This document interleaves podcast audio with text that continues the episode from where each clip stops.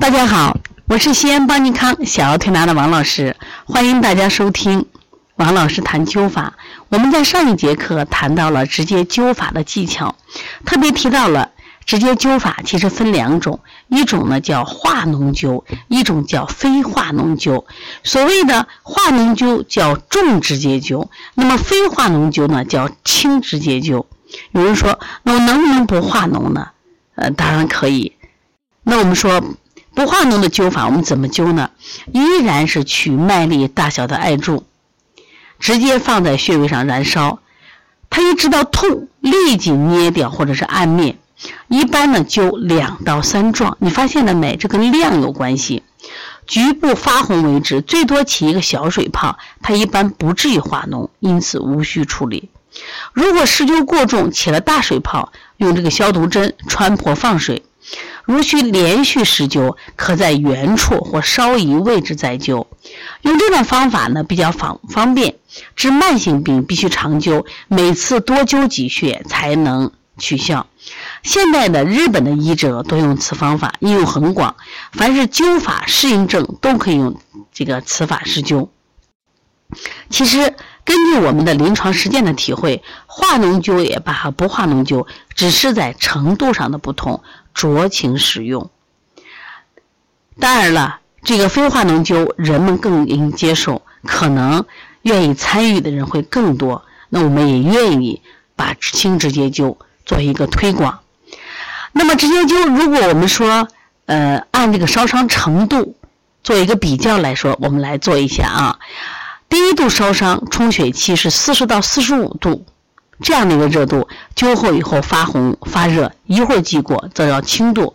第二度烧伤叫水泡期，大概是五十度的热力，灸后以后发热发痛，经久不消或起水泡，此为中度。第三度烧伤说焦化黑色期，六十到七十度这种热力伤，灸后烧黑结痂或化脓，此为重度。一般化脓灸属于第三度烧伤。也就是说，它主要在量上，你灸个三五壮、七到九壮，基本上它都不会成为化脓灸。要化脓灸，一般一次灸到你看二百壮、三百壮。我们再看窦财的扁鹊灸法里边，它基本上就是一次都是二百到三百壮，只灸两到三次，结果就出根儿，效果很好。有很多人对这个烫难以忍受，实际上这里面还有个讲法是，其实刚开始你觉得烫，后面可能你真的这种感觉。就是不明显了啊，就没有想象中的这么烫。但是我们其实还是提倡干什么？现在的轻直接灸，慢慢灸，不着急嘛。其实治病效果也挺好的。那在这里我还想说一下，那到底要不要化脓呢？古代啊，这个医家有这样一个总结说：灸的脓坏，风寒乃出。说你灸的出脓这个效果才好，不坏则病不出。所以我们不要认为灸的脓了是不是就不好了？它不是这概念啊。然后还讲到灸柱虽然数足，得疮发脓坏，所患即差；如不得疮发脓坏，期既不愈。看见了没？这个话的意思就是说，灸疮化脓是提高疗效的好事，并不可怕。那么化脓灸能适合哪些症呢？你可以记一下，你看看家里人有没有这样的病。我觉得你真的要学习一下。哮喘，过去有一句话是“内科不治喘，外科不治癣”，那种病不好治，但是化脓灸效果特别好。慢性胃肠病，体质虚弱，发育不良，高血压，高血压能治的啊。动脉硬化、高脂血症。心血管病、慢性气管炎、肺结核、阳痿、遗精、早泄、缩阳症、妇产科病、其他慢性病、顽固病均可使用，也可以灸治癌症。其实癌症，第一个我们经常说阳化气阴成形。他癌症长肿瘤，这是阴气太重的一个表现。第二个，癌症的人做疗做这个这个，我们说化疗以后，他整个四肢都冰凉的，是不是我们可以补充阳气，减轻痛苦？艾滋病以及其他免疫功能低下的病都可以。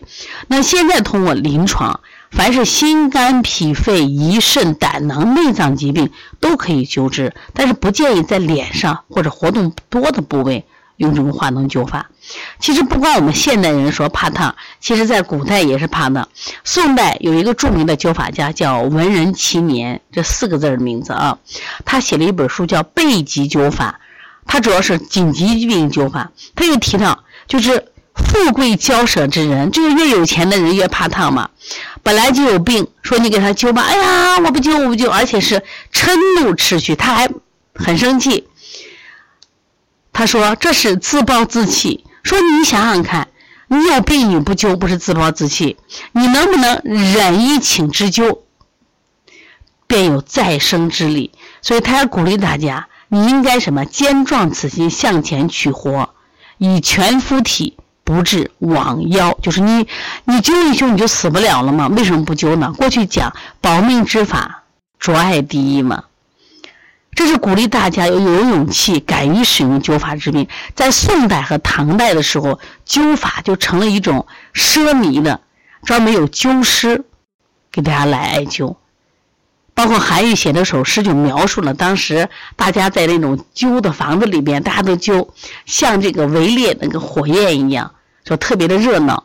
包括我们讲过宋太祖、宋太宗的兄弟，就是我们说卓爱分痛的故事，包括在。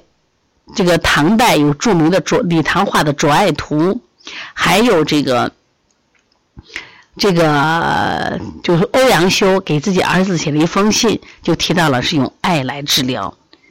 其实直接呢灸足三里，大家去体会，你灸惯了一点都不烫，而且呢温热舒适，有这个就直达深部、放散远方的感觉，就像一个刺入一根热针，有这种感传。说经常做灸足三里的人，精力充沛，都不感冒。